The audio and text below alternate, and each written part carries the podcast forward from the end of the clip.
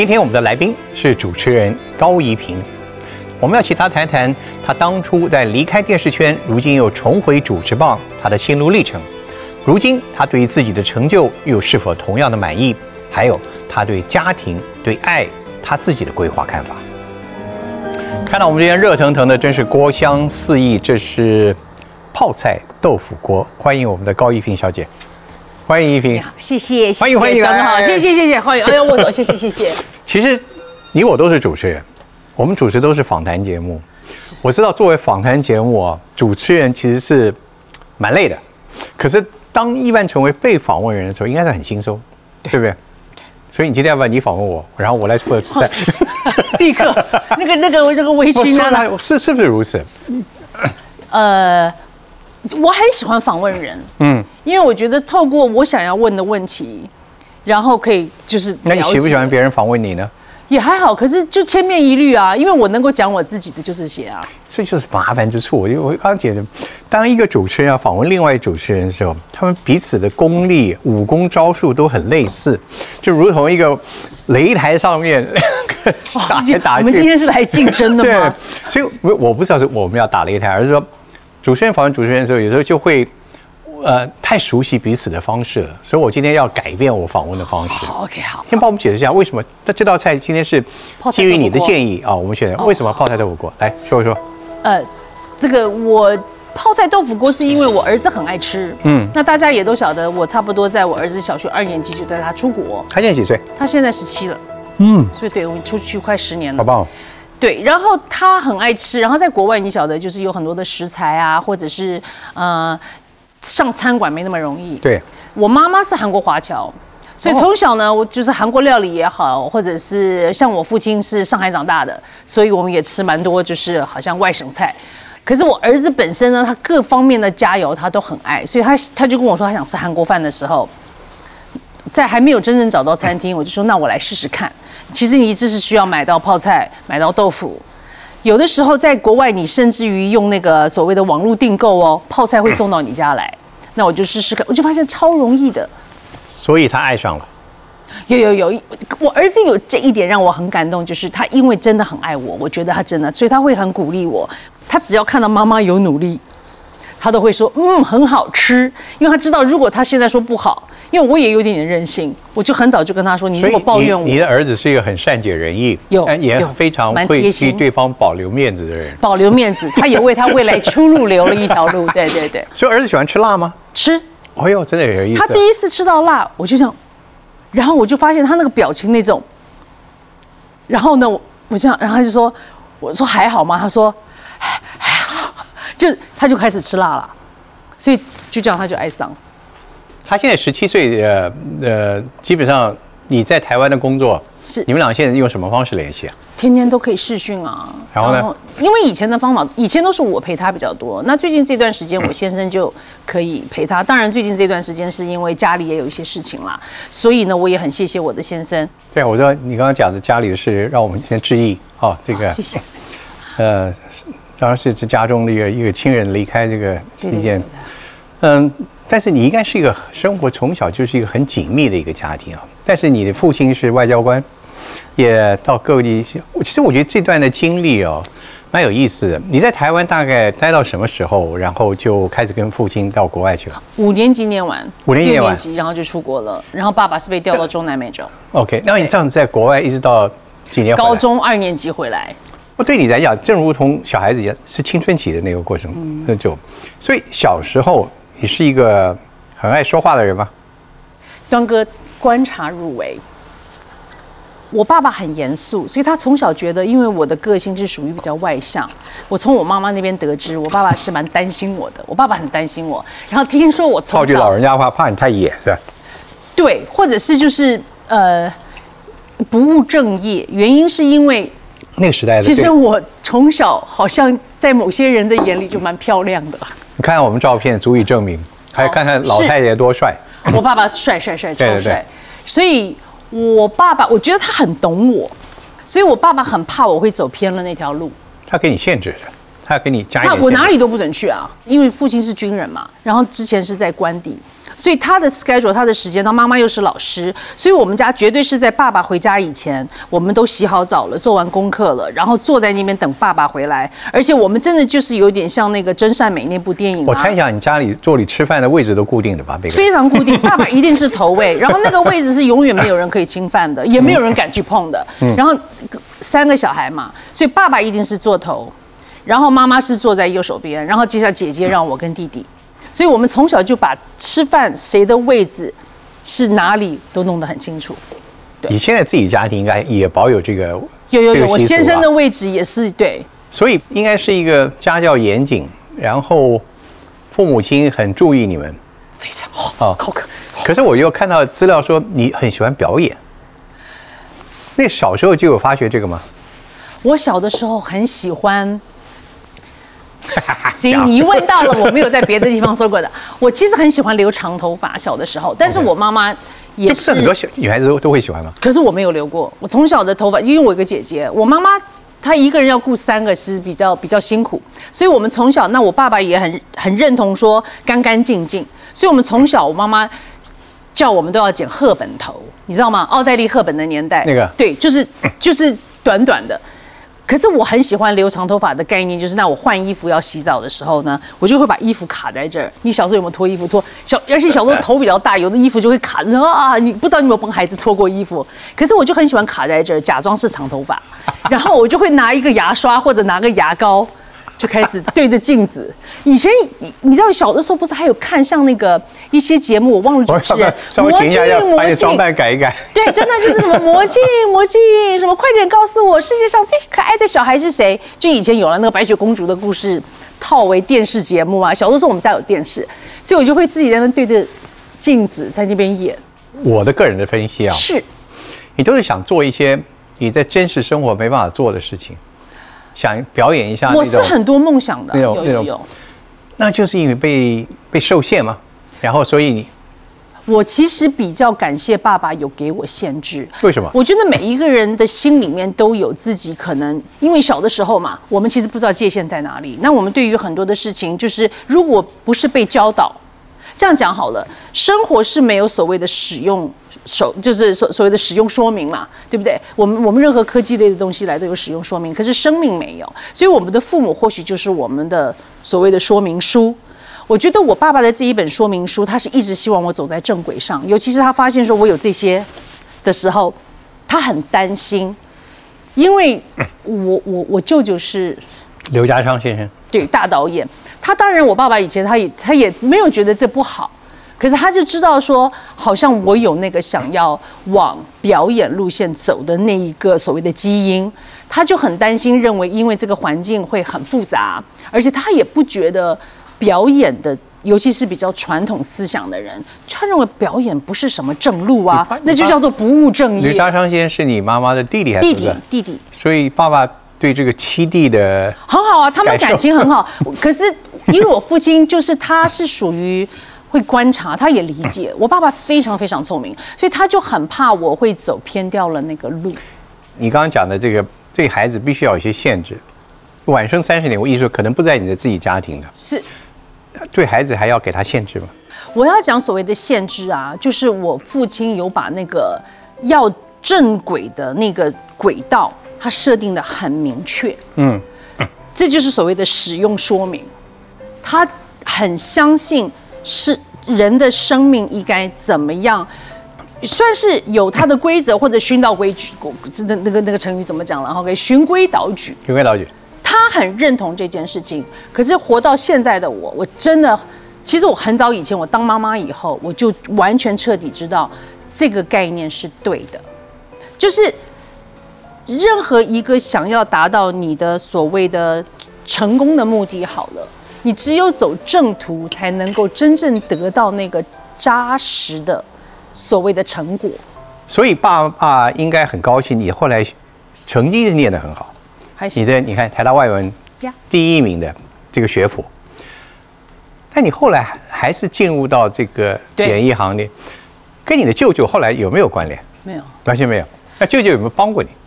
没哦，所谓的帮我，因为后来我进演艺圈，好，那我先讲这个故事，就是 今天来到中视这边录影，我的第一次试镜就是在刚刚化妆的地方，哇，就是在一棚，所以刚刚来感觉上有一点点就是那个回忆狼一样的，就觉得很好玩。那那个是已经三十年前的事情了，那个时候是中视新闻部要招考外景主持人，我那时候刚刚大学毕业。我从来没有想要走演艺圈，可是就正好看到那个他们在招考，我就报名，履历表寄来，哎，他们真的就过几天叫我来，过来，没有想到那么多人当中，他们后来很快第二天把我又再叫回来，再叫回来的时候就说 OK，那这个外景工作是你的，因为那是新闻部，所以当我回家禀报此事时，就是爸，我跟我其实没有，是我妈先偷偷告诉我爸，好，但是新闻部是 OK，因为新闻是正统的，新闻部也有。哦，新闻部 OK。但后来应该发现的跟新闻部还是有点不太一样。当我走上主持的时候，我发现这才是我最爱做的事情。所以你看，现在的演艺人员的选择非常多。对哦，你可以做主持人，可以做演员，可以做短剧，可以做谐星，可以做什么的。如果现在把那张菜单再搬出来一次，是你还是只选择主持人吗？如果我早知道主持人是这样的，我还是做主持人啊。可是那个时候不知道。可是我做外景主持人也是主持人，因为你知道，在外文系，我们有很多上台去做主持的机会，也就是有戏表演呐、或者怎么怎么，然后就站上去。然后我还有带团，我在救国团带了很多年的团，领队嘛，领队在某种程度也是主持人啊。其实节目也是嘛，他他跟带队是一样的、啊。所以你发觉你在主持上面，你可以有一个优势跟风格 找到。我啊，风格也是后来慢慢了。你从你外景主持人，后来开始陆续节目增加了，而且有非常叫座的节目，是非常非常叫座的节目，而且探讨的现代男女的很多话题的节目，还有娱乐性的东西内容。父亲应该经常都有看吧？他都有看呐、那时候他怎么提醒你？怎么再继续在你身上发挥一点影响？有没有可能我爸很好玩，他看他都不告诉我，都是我妈跟我讲。我父母，啊？不用在当年，因为我爸爸就是他怕你太太太骄傲膨胀了，对他怕我膨胀，他不会讲。但是我爸有的时候哦，他觉得很开心，他不会说，但是他担心的时候，他就会用很简单的字眼，比方说。演艺圈难免竞争，然后有一段时间，其实当你是真的所谓的，就当时所谓的一线主持人，所有的人的目光或者是攻击，好跟不好都在你一人身上啦。就是越多的祝福，就越多的承担嘛。对，我爸爸就开始担心，他因为就看到都说，好像我一年三百六十五天，好像除了农历年以外，其他的时间都在露营。我从来不会在家里出现了，然后他都知道我在哪里。当然后来有手机，他我妈妈就天天都在说，哎，你吃了没？可是我就会变得脾气很大，就是因为有的时候你工作压力大到没有时间去思考，说我到底吃不吃三餐，更何况那是要不断减肥的年代，所以我爸爸就会出现一些，他的意思就是说，其实这样就很好了。就对他来讲，他会跟我讲一句，这样就很好了，没头没尾哦。然后你就说，嗯，然后就开始思考他这句话是什么意思。可是因为他惜字如金，所以他讲对我讲过的每一句话，你现在知道那句话什么意思了吧？我知道啊。吼、我当然知道啊，对啊，我爸爸非常担心我。对啊，他是，但他是他是只能用这个方式来提醒你，他是觉得很好了，已经，已经很好了。他怕我受伤。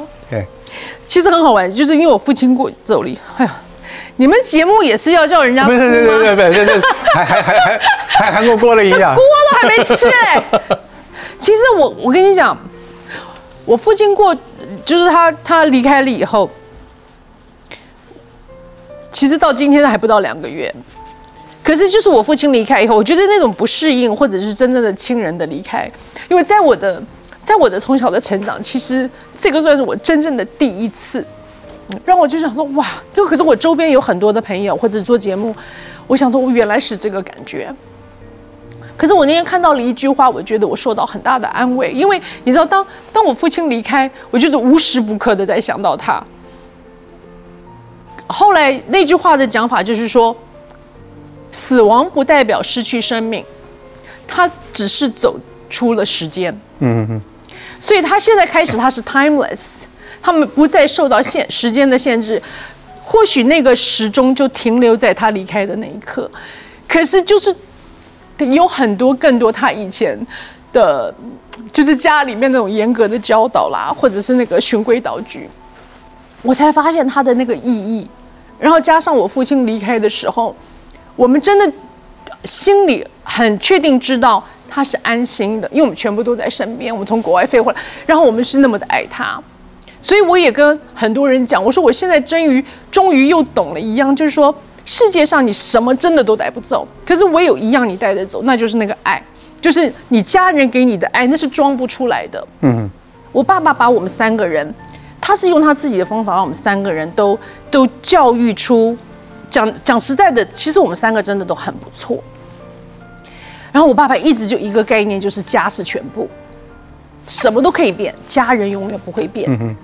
所以在他最后的那一刻的时候，我们全部，我们不舍得他，但是我们也知道，算是非常高手了。我们算是很幸福了，甚至也有朋友讲说：“对啊，你们真的，你们可以有爸爸九十多年的时间一起陪伴。”所以我就很认同，就是他不是一个生命的结束。我看到的是，就是其实他就是一个希望自己女儿。永远高兴的一个爸爸，他是心疼我了。对他知道你，当你高兴的这件事情对你是多重要的。当然，父亲应该是你一个很大的一个动力跟。我很怕他，你知道他的很多的规矩哦，有的时候在小的时候有点叛逆，会觉得说很不讲理。大家朋友都去参加 party，对不对？十五岁，对不对？这种，嗯，我们都是大人啦，我们不是小孩啦。为什么人家都可以，为什么我就不行？永远人家来邀请，然后我都说好，然后回去讲了以后，爸爸说 no，他也不解释。可是后来我也懂，他是在担心，他就觉得说，其实我蛮多人追的，这样讲吗？好，OK，好，意思就是说，对了，有很多男生会对我示好，那我爸爸就觉得没必要。他的他的想法，现在我做妈妈，我完全可以理解。可是我有没有觉得哦？因为我十几岁没有去参加那些 party，我觉得好好遗憾，也没有啊。人生其实精彩，后面多的嘞。父亲有没有期待你那时候从台大外文系毕业的时候，应该去做什么样的工作？他就你知道，我常常在想，我爸爸其实也很妙，他很少，就是他很少跟我什么促膝长谈都没有，没有没这回事。然后呢？我记得那时候我快要毕业了，有一天我爸到我房间来，我爸爸也不进我们房间呢。我爸爸觉得女儿要有自己的空间，那我爸爸到我房间来，他就他就跟我讲，他就说找，因为已经开始有一些那个时候就有一些 head hunters，他们会来接洽，然后就觉得说，哎，我有一些什么外文能力啊，什么就是到，比方说呃五星级的旅馆做公关部门。嗯，我爸一听到公关，他说公关。因为以前的公关代表另外很多，你懂吗？点点点，很多不同的行业，我爸就整个快疯掉，但他没有来跟我讲，他叫我妈跟我讲。那个时代的字典都不太一样。对对对，就是啊。然后呢，最好玩的地方就是我爸就来，他就觉得说完了，这个女儿是不是没前途？因为他担心嘛，他就到我房间来，然后就坐在我床头，然后那时候我也不知道干，我想说哇，爸怎么来我房间？他就说。这个找工作啊，呃，规规矩矩的就好了。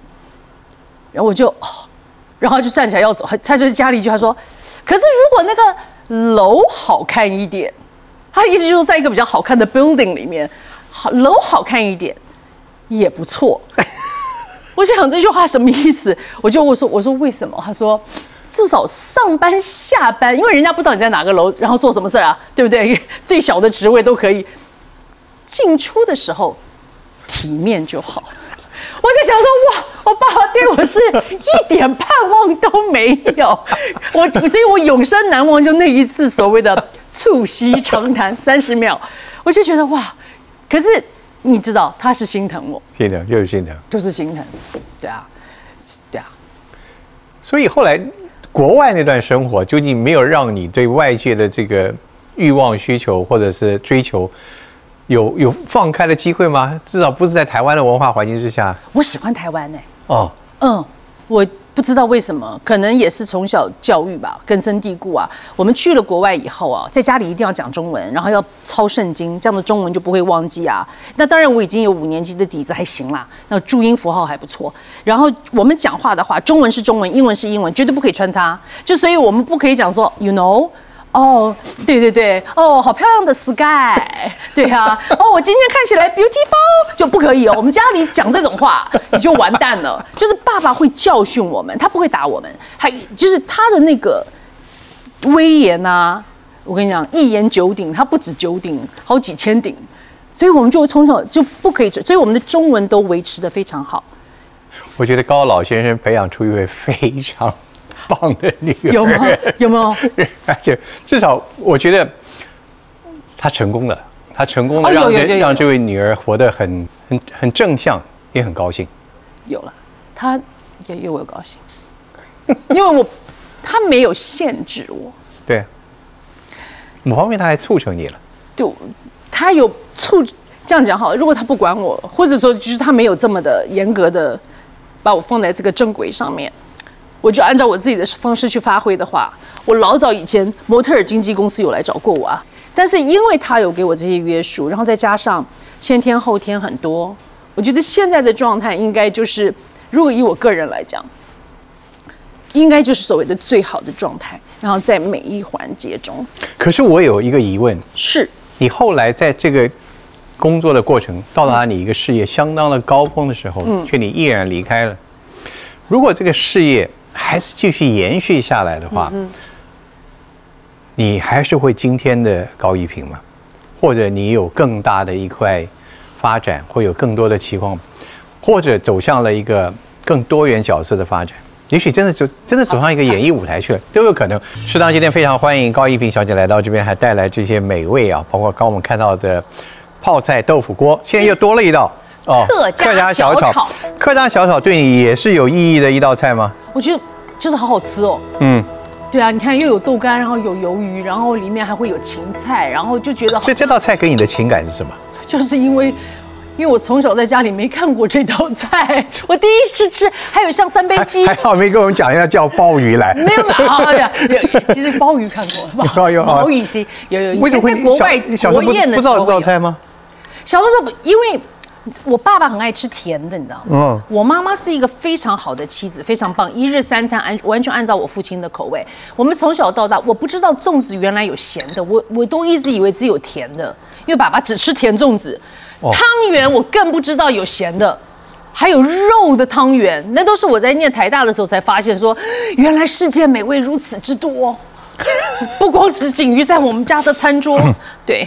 移民现在在呃好消息电视台转转转转发现爱，转转发现爱，我我就我就就带了个地，我就要请教了，转转啊，嗯，或转转啊，似乎它意味着要经过一些波折，对，要经过一些过程，当然，这个节目的取名就是为了这个吗？一定要经过一些磨难吗？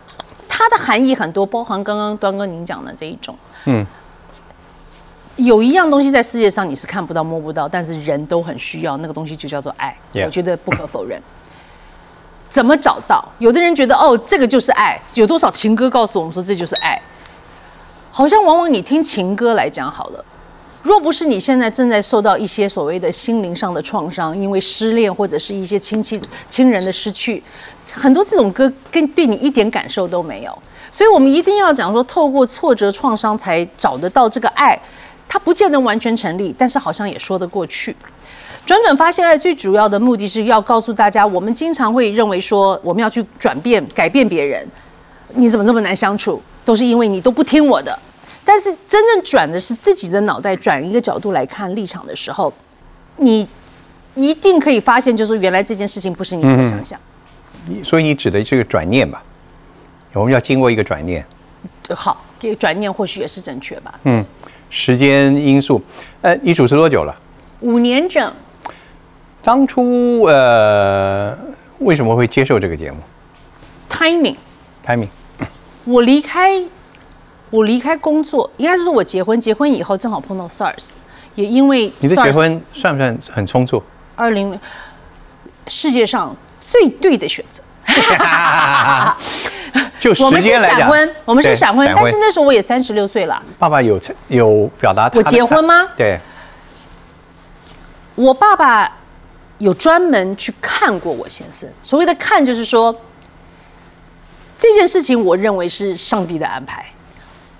我认识我先生是因为我舅舅，然后那时候因为瓜哥在上海要发片，然后呢我就跟着寇嫂我们就去了上海，然后那时候我舅舅正好在，然后然后我那就跟我舅舅大家吃了个饭，然后我先生在现场，然后呢接下来呢就刘家昌导演还是还是扮演了一些角色，有有有但是我我觉得是无心插柳。OK 好，那后来认识了以后呢，我又有事情又去了上海。那这个时候我先生就开始说：“哎，我带你出去玩吧。”怎么？我本来以为他大我很多，因为他是我舅舅的朋友。后来才是哦，没有，他才大我一岁。就聊聊天，然后那一天在我第二次去上海的时候，然后又遇到，然后他带我出去玩，就遇到我弟弟。弟弟是我爸爸的翻版，就是我们家的另外一个总司令一般。OK，然后当然消息很快就传开，那我舅舅也知道，我舅妈也知道，那我妈妈也知道。就像我讲的，我是适婚年龄了。我爸爸他们就有有事情，正好要去上海，他就跟我妈妈就去了。我先生那时候当然就是朋友嘛，他一听说我父母要去，他说我去接机，我都吓一跳，问你要接我爸妈？可是我在想说，好吧，随便，因为没有什么想法。他真的就去机场接了我父母，然后还帮我父母。他虽然是有司机的人，他帮我父母拉行李，然后送他们回家，然后呢还帮着打扫。这件事情是我觉得我先生可能最打动我妈妈的地方，就是怎么会有人卷起衣袖，打扫完家里了以后，我我先生就说他一个人带我爸妈去外呃去那个陆家嘴的经贸，他带我爸妈去那里吃晚饭看夜景。听说那天晚上聊得太开心了，因为我爸爸在上海长大的，我爸爸从来没有见到一个如此的知己。听说两个人才真的叫做聊到不知道现在今夕是何夕。然后他吃完饭还带我父母到楼上去看夜景，他还没带我看过夜景，他带他们去看夜景，所以他就是擒贼，擒到了先擒谁，他知道何时该用在重点。可是没有想到，我先生可以跟我爸爸有一些，他连一些巷弄、一些小街、小店，哦，吃那个什么生煎包这些东西，那就都可以，哇，就是你知道吗？完全融入那个话题的时候，我爸就觉得啊，服了，我告诉你，我如我我在想，如果我不嫁给他，那我爸就嫁给他吧。没有类似这种，就因为那一天我听了，因为我妈妈后来晚上就跟我说，他太可爱了，我从来没有听到妈妈的形容一个，去形容一个男孩，我爸爸也没有，我爸爸就很开心。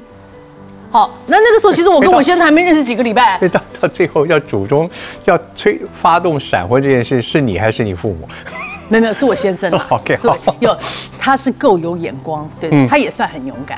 所以你这样子一走，我看知道十八年，有这么久吗？我们结婚啊，上上个礼拜十九年了，我就看真的整十九了，对。但那时候，如果从你节目的前半段所叙述，父亲对你在演艺事业的很多的担心跟保护，他提到你愿意放下一切，要去结婚这件事情，他应该是赞成的吧？我要结婚跟节目那时候没有论为一谈呢、因为我还是做我的节目，然后我先生还是就是他忙他的事业。那后来这个决决定是你自己下的，这个决定是当然是自己下的，也正好碰到 SARS，因为 SARS 那个时候大家如果还记得，就很像最近这一段的时间有所谓的要居家隔离，我就等于是说我那个时候虽然没有直航嘛，但是我一个礼拜录一到两次影，所以我回来录录完了我就回上海。其实我一进入婚姻的时候，我也非常认同一件事情，就是以家为重。我爸爸以前也常常会耳提面命，然后三不五时就讲说，哎，将来就是你要做选择的时候，你要记得就是家好，就所谓的不是家和万事兴，是家要好，就是你的基础要好。面对外面的时候，这个顺序是对。但是如果你先把外面弄好，然后你把你家弄个乱七八糟，就是一一就是就是一塌糊涂的时候，其实那个对人生跟生命来讲，那个是乱的。所以结婚了以后，然后后来又碰到 SARS，那自然而就就就不不不能回来你。们在做《转转发现爱》的时候，这个节目我不知道有没有结婚的艺人到过你的节目，谈论到这个家庭与事业的选择，常常有啊，你会给他们有同样你的生命的建议吗？我们的节目绝对是以家庭为重，但是我们也理解有很多人不见得有同样的条件可以去做所谓的家庭为重的选择。如果再再碰到当时的情况的话，你可不可能两者兼具的走下去？如果我那如果我先生那时候在台湾工作，有可能对不对？他也可以，可是就是 SARS，然后我也知道一件事情，就是我想要生小孩，我想要有家庭。那个时候不像现在演艺圈，其实你怀孕啊、大的肚子啊，还是可以上通告啊、节目找代班啊，等到你生完了、月子做完了，你回来继续兼顾。所以我常我那个时候就已经有一个想法，就是说，OK，如果真的要放掉工作，那就放掉。我没有不珍惜我原来的工作。谢谢你刚刚的赞美，觉得我的节目做得不错，因为我是有很用心的去做，我没有理所当然，然后就坐在那边觉得，你看，就是好像坐享其成。按照你刚刚的逻辑的话，你现在并不认为自己回到演艺圈吗？我回到了。媒体，媒体，它没有百分百的演艺圈，因为我现在遇到的人就更多元。我现在的心情跟以前二零零二年结婚前，我喜欢现在的我，因为我很想要有自己的家，不管是父亲的教导也好，或者是根深蒂固原来的我的本性。但是我觉得我现在拥有很多我本来担心会没有的，比方说我有我有一个可爱的小孩，然后我有一个属于我自己的天地，我可以去。扮演我觉得不管做的好不好的角色，我是太太、妈妈，我是媳妇，对不对？我也是那个女儿。然后我有的时候可以赖皮撒野，或者有的时候我可以很成熟。我曾经有担心过，我演艺圈继续混下去，继续混下去，我很怕这些都跟我没有关系。对，那现在你拥有了，很开心啊。可是同样的问题又要开始重复出现了。你现在又能够完美的兼顾？家庭跟你现在工作，不可能是完美啊。所以你选择的重心在哪里？现在我的重心还是我的家。所以你现在你刚刚讲说你的主持，你目前只只是配角吗？我们我是很 OK，又又要回到我爸爸。我爸爸常常讲一句话，影响非常大。我绝对是，我绝对是家教胜过于任何其他。当然，社会大学也教了我不少。这个就是那是很多的跌跌撞撞。所以你，我常常讲，你越担心你的孩子，你越要教他。可是有一些陈腔滥调可以不要说。我爸爸从来没有讲过一句话说我是为你好，他从来没有讲过。但是我知道他，我知道他的每一句都是是为我好。可是有时候很就是他希望把你纠正过来的，会有会有那个小摩擦。可是，可是我要讲的意思就是在于说，我已经忘了我刚刚要讲什么了。我 我问了，就是说你现在的还能不能兼顾这件事情？哦，对对对，好，谢谢。哎，我跟你讲，他没有拿金钟奖，为了这个节目，我跟你讲，真的实在是太不公平了。OK，好，好，能吗？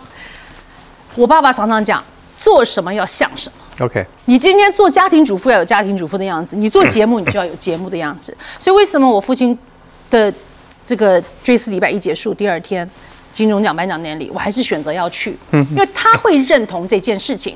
当然我不是说什么去啊，然后对不对？然后然后灯红酒绿的，然后说好像花花枝招展。工作的责任之一。但是这是我的责任，我坐在那里是一种尊重。我爸爸很重视尊重这两个字。我能不能够兼具？人生就是很多的不完美，希望拼凑出那个完美的结果来。所以，我现在我先生在美国陪我儿子，我是很感谢他。当然，之前我也讲，大多数时间都是我陪。有没有谁会觉得委屈？或者我觉得就是心里面很感谢。当你真的是发自内心的很很尊重这个人，感谢他的时候，我觉得他会知道。我在做转转的时候，我真的是很认真的做，我绝对他的那个比重不会说哦，因为我现在是个妈妈，所以呢，我就把百分之三十拿出来做节目，不可能，在那个当下就是百分之百。可是当我回家的时候，我一定是个百分之百的妈妈。你现在主持的这个已经非常好了，然后也得到了奖啊，也可以继续的更加迈进。我想问问你，你自己已经再回到这个圈子，无论你怎么看，它已经变化的更多元了。对。你自己会做更多的多元的尝试吗？在未来，我觉得我会。人做事情有两种嘛，一个是利己，一个是利他。我觉得在年轻的时候，我们懵懵懂懂，我们摸索，大多数是利己，我们想要奠定自己的一个地位。某些就是每个人他的追求不同。我现在的，我觉得我现在站的这个位置，不管是我的资历，或者是我的角色，或者是年龄。我觉得我现在开始可以慢慢去做一个我很理想的东西，就是我觉得我希望现在开始可以利他。嗯，在这个过程当中，就是如何去从利他的过程中寻找到所谓的哎，让我自己也觉得我在做对的事情。就好像去年拿到金钟奖，然后今年可以再入围，这个是一个很大的肯定，在于就是这件事情是正确的。对，我站稳了，我知道转转发现癌这件事情是对的，是正确的。可是，在过程当中，我真的也看到了很多社会不同的层面，很多是在内心里的，我可不可以再多做一点什么？就有的时候，我就分享一些我的想法，或者是说听别人的故事。我觉得它最棒的地方是会让我们变成一个更好的人。你会不会投入更多的表演机会有想过说哦，可以舞台剧什么？？OK，应该是讲天时地利人和的状态之下，我不会去放掉可能的机会因为。那时候的一些梦，这这话有点哇，现在想我觉得我好让他去像正圆一下在，我正在圆梦哎。嗯我现在正在啊，就是我连你的节目都上了，这不是梦是什么？哎呦，我真的是有没有嘴？巴甜？哎呀，甜的要命了！我喝口水，我都不知道怎么接了。我也喝一口，我也喝一口。嗯，对啊，你有梦想圆吗？有啊，请到你这个来宾啊，那来了，那好，那今天，那接下来人生就这样了。我们俩啊我们俩结束了来来来来，哦，真的吗？就这样吗？告终了。哦，时间到了。没有没有哦，还没有哈。所以我觉得转转发现爱这当主持人有一个最棒最棒的，你自己本身就是一个爱的故事的产物。啊，还可以啊，每个人都有了，每个人都是爱的产物。你的故事很精彩，我我我想问了三个问题，在你的节目当中主持到现在五年，对你觉得最难处理的哪一个问题？碰到你们议题里面哪一个是我觉得吗？最难的？就是告别，怎么跟说再见嗯，我们做过两次，第一次做的时候，我跟他们说：“天哪！”我说：“你叫我做任何快乐话题都可以，什么没有办法找到男朋友啦，嫁不出去啦，什么我老公不要我啦。”我说这些我都很会做哎、你们什么孩子怎么教啊？我说我都会，可是你要叫我做告别，就像我讲的，我真的没有真正碰触到过那一块。我很想安慰他们，可是我就在想说，他们需要被安慰吗？我很想讲该讲的话，但是在那种状态之下，会不会无声胜有声？但是我又在做节目，我不能不讲话啊，就是有很多的那种错综复杂。可是后来等到节目播出了以后，我也感谢，当然剪接的也很好，然后就是他们的故事是有触动很多人的心，我们的点点播率也很高。可是如果现在要叫我再做一次类似的话题的时候，我觉得我比较懂得怎么去面对，因为它是一个你没有办法再改变的事实。然后，可是那是终究会发生的。你们应该再做一次。再做一次，好，我觉得可能会了。其我们其实节目有很多的主题，其实你要如果真的看，当然他们播出不见得是那个顺序，都是我的生谈一命故事。个比较不是那么伤感的问题。这五年来对你最大的帮助，这个节目。他有教我怎么变成一个更好的人，嗯，真的有。那我觉得怎么做一个更好的人，就是后来听别人跟专家，我们永远都会有专家哦，他就好像是一个生命手册一样，每一件事情都有原因跟有结果嘛。那你到底想要什么？所以就是希望就是能够走在那个最正确的路，而且有的时候你知道吗？正确的路看起来都比较暗淡，都不是那么的五花十色，那个对不对？真的。可是有的时候淡淡的不代表不精彩。就像那一天有个有个女孩子问我，她说：“一萍姐，我问你一个问题。”我说：“什么问题？”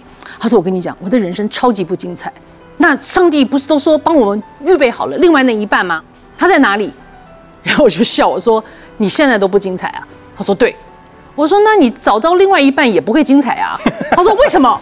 我说：“你自己都不精彩了，你为什么要期待有人出现，让你变得精彩？如果每个人都要找一个人让他精彩，我说那就算了。一个人都这么的，对不对？活得这么的无聊，他就，哎，真的哦、我我说真的。他说：“那你单身的时候？”我说：“我单身的时候也很精彩啊。”我说：“我不是因为有了我先生变精彩啊。”他就：“哦，好，我懂了。”最后一个问题，你你平常最最最常做什么？现在我我很喜欢看很多写的文章啦，或者我很喜欢追剧。我其实追剧不是追哎你会偶像，写文章吗？自己？会有偶尔写一写。其实我已经写了好几本书，只是都没有发表，因为都写到后来不知道写什么就算了。你问我经纪人，他超痛苦的，他也有跟出版商聊过。你你就把这本书都集合起来，出名就叫做“我不知道我写什么”，保保证大卖。因为你知道为什么吗？我发现我的生命还是在转变。就像我第一次做所谓的离别的话题，我做不了，就是告别，就是对 OK。不是分手哦，是告别的。然后第二次做还是觉得有点卡卡。那现在我自己生命中我真的经历到了，所以其实就像。就像任何一棵树好了，你说你把它种好，它会慢慢长大。可是当它长到一个境界，你已经看不到它到底有多高的时候，它其实还是在变。所以其实人世间当中，像我，我真的觉得我也还是在转变。我有很多的观念看法。然后像以前我对一件事情我不开心，我就一定要说出来。到后来我就发现说，嗯，我可以不用说了，而且也没有觉得憋得那么难受，因为我懂了。可是我还有还有好多，我也不知道是什么，就是一定。会随着慢慢慢慢的生活，因为你的生命还在精彩当中。Yes，对不对？说大家期待大云食堂，赶快赶快赶快让我们看你怎么喝汤。到发现到现在一点汤都没喝，都冷了。哦，没关系，我们可以把它。